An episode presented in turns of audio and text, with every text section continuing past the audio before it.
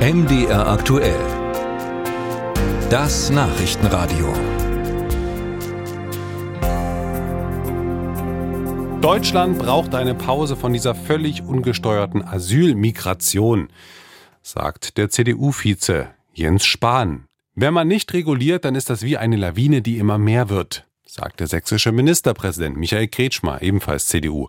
Und die nüchternen Zahlen sagen, im ersten Halbjahr dieses Jahres wurden über 175.000 Erstanträge auf Asyl in Deutschland gestellt. Das bedeutet einen Anstieg um knapp 80 Prozent im Vergleich zum Vorjahr. Nur aus der Regierungskoalition in Berlin ist wenig zu hören, wie mit dieser Situation umgegangen werden soll. Es gab im Juni eine Einigung auf europäischer Ebene, deren tatsächliche inhaltliche und auch zeitliche Umsetzung ist aber ungewiss. Und die Idee von der Innenministerin Nancy Faeser, die Abschieberegeln zu verschärfen, ist aktuell genau das, nämlich eine Idee. Welche Linie verfolgt also die Ampelkoalition? Darüber habe ich mit dem parlamentarischen Geschäftsführer der FDP-Bundestagsfraktion Stefan Thomé gesprochen. Herr Thomé, ich grüße Sie.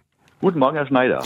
Herr Thomé, Sachsens Ministerpräsident Kretschmer hat in dieser Woche gesagt, aktuell wird die Migration weder von der EU noch der Bundesrepublik, sondern von kriminellen Strukturen wie Schlepperorganisationen gesteuert.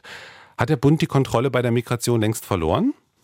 Also zunächst mal sind wir ja schon dabei, auch auf europäischer Ebene, das ist eigentlich die wichtigste Liga, äh, hier etwas voranzubringen. Jahrelang hat sich da nichts getan beim Thema gemeinsames europäisches Asylsystem. Jetzt kommt da auch dank der Bundesregierung Bewegung ins Spiel. Wir wollen Grenzverfahren einführen, mit denen wir schon an den europäischen Außengrenzen genauer kontrollieren können, wer kommt ins Land, wer will herein, äh, wer hat vielleicht auch wirklich Anspruch und wer hat aber auf gar keinen Fall Perspektive hier zu bleiben. Wir wollen das an die Außengrenzen verlagern. Tut sich also sehr wohl etwas. Es ist nicht richtig, dass die Bundesregierung hier völlig untätig wäre. Ja, man muss natürlich dazu sagen, das dauert natürlich jetzt auch. Also Sie sprechen ja auch auf diesen Kompromiss an, der da im Juni äh, kam. Jetzt ist mhm. ja da, wird ja davon ausgegangen, dass bis zu 400.000 Migranten in diesem Jahr nach Deutschland kommen könnten. Ist das eine Zahl, die Deutschland noch gut leisten kann? Das ist jedenfalls äh, zu viel und deswegen ergreifen wir auch Maßnahmen. Es werden vielleicht nicht ganz 400.000 sein, aber auch 300.000 wäre eine immens hohe Zahl, wenn man denkt, dass auch noch eine Million Ukrainer bei uns in Deutschland sind, die auch hier bleiben werden. Deswegen kontrollieren wir auch weiterhin die Grenzen etwa zwischen Bayern und Österreich, sehr genau durch stationäre Grenzkontrollen. Das führt auch zu Zurückweisungen. Äh, es ist auch notwendig, äh, die, die Schleierfahndungen, also im Grenzraum an anderen Bundesländern genauer in den Blick zu nehmen. Auch das muss geschehen sehen. Also auch da ist man durchaus tätig und ist sich der Probleme in den Kommunen bewusst, denn deren Kapazitäten sind schon längst erschöpft. Sie haben jetzt die Grenzkontrollen zwischen Bayern und Österreich angesprochen. Das würde sich Sachsens Ministerpräsident zum Beispiel auch an der sächsisch-tschechischen Grenze und an der sächsisch-polnischen Grenze wünschen. Warum wird es das da nicht geben oder warum gibt es das nicht? Das ist ja nicht ganz ohne Preis. Also der, der, der kleine Grenzverkehr, also der Pendlerverkehr, der Warenverkehr, der Reiseverkehr äh, zwischen Bayern und Österreich. Und ich weiß das sehr wohl, weil ich genau hier meinen Wahlkreis habe.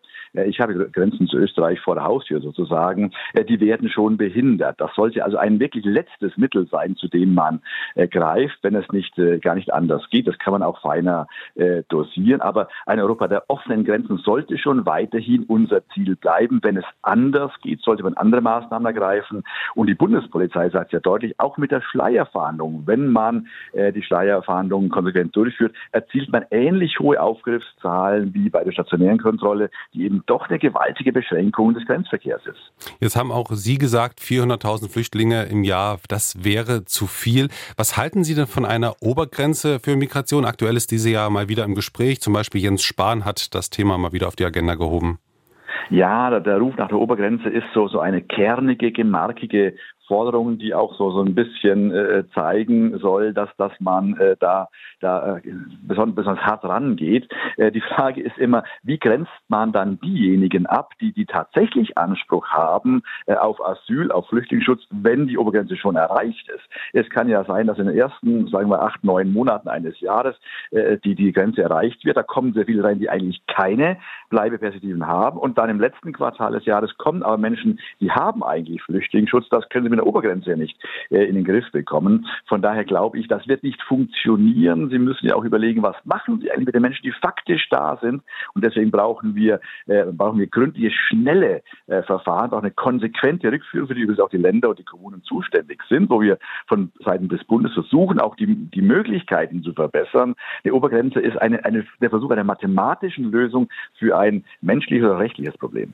Und dass es in diesem Jahr eben möglicherweise dann doch nicht 400.000 werden, da bauen Sie jetzt darauf, wie Sie sagten, dass zum Beispiel die Schleierfahndung im Grenzgebiet und die Grenzkontrollen das so ein bisschen, ja, rausreißen sollen? Oder wie soll es in diesem Jahr geschafft werden?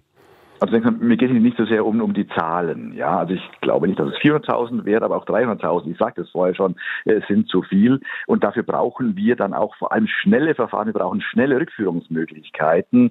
Äh, auch da ist die Regierung ja dran. Wir sind dabei, Migrationsabkommen mit, mit Rücknahmevereinbarungen auszuhandeln, damit wichtige Herkunftsländer die Menschen, die eben nicht hier bleiben können, auch zuverlässig und schnell zurücknehmen. Auch das ist ein Teil im Mosaikgebilde des Ganzen. Es gibt dafür nicht eine Lösung, mit der man das ganze Problem mit einem Schlag beseitigen könnte. Man muss an verschiedenen Stellen anfangen, begonnen bei, bei Fluchtursachenbekämpfung bis hin eben zu äh, effektiven Abschiebungen.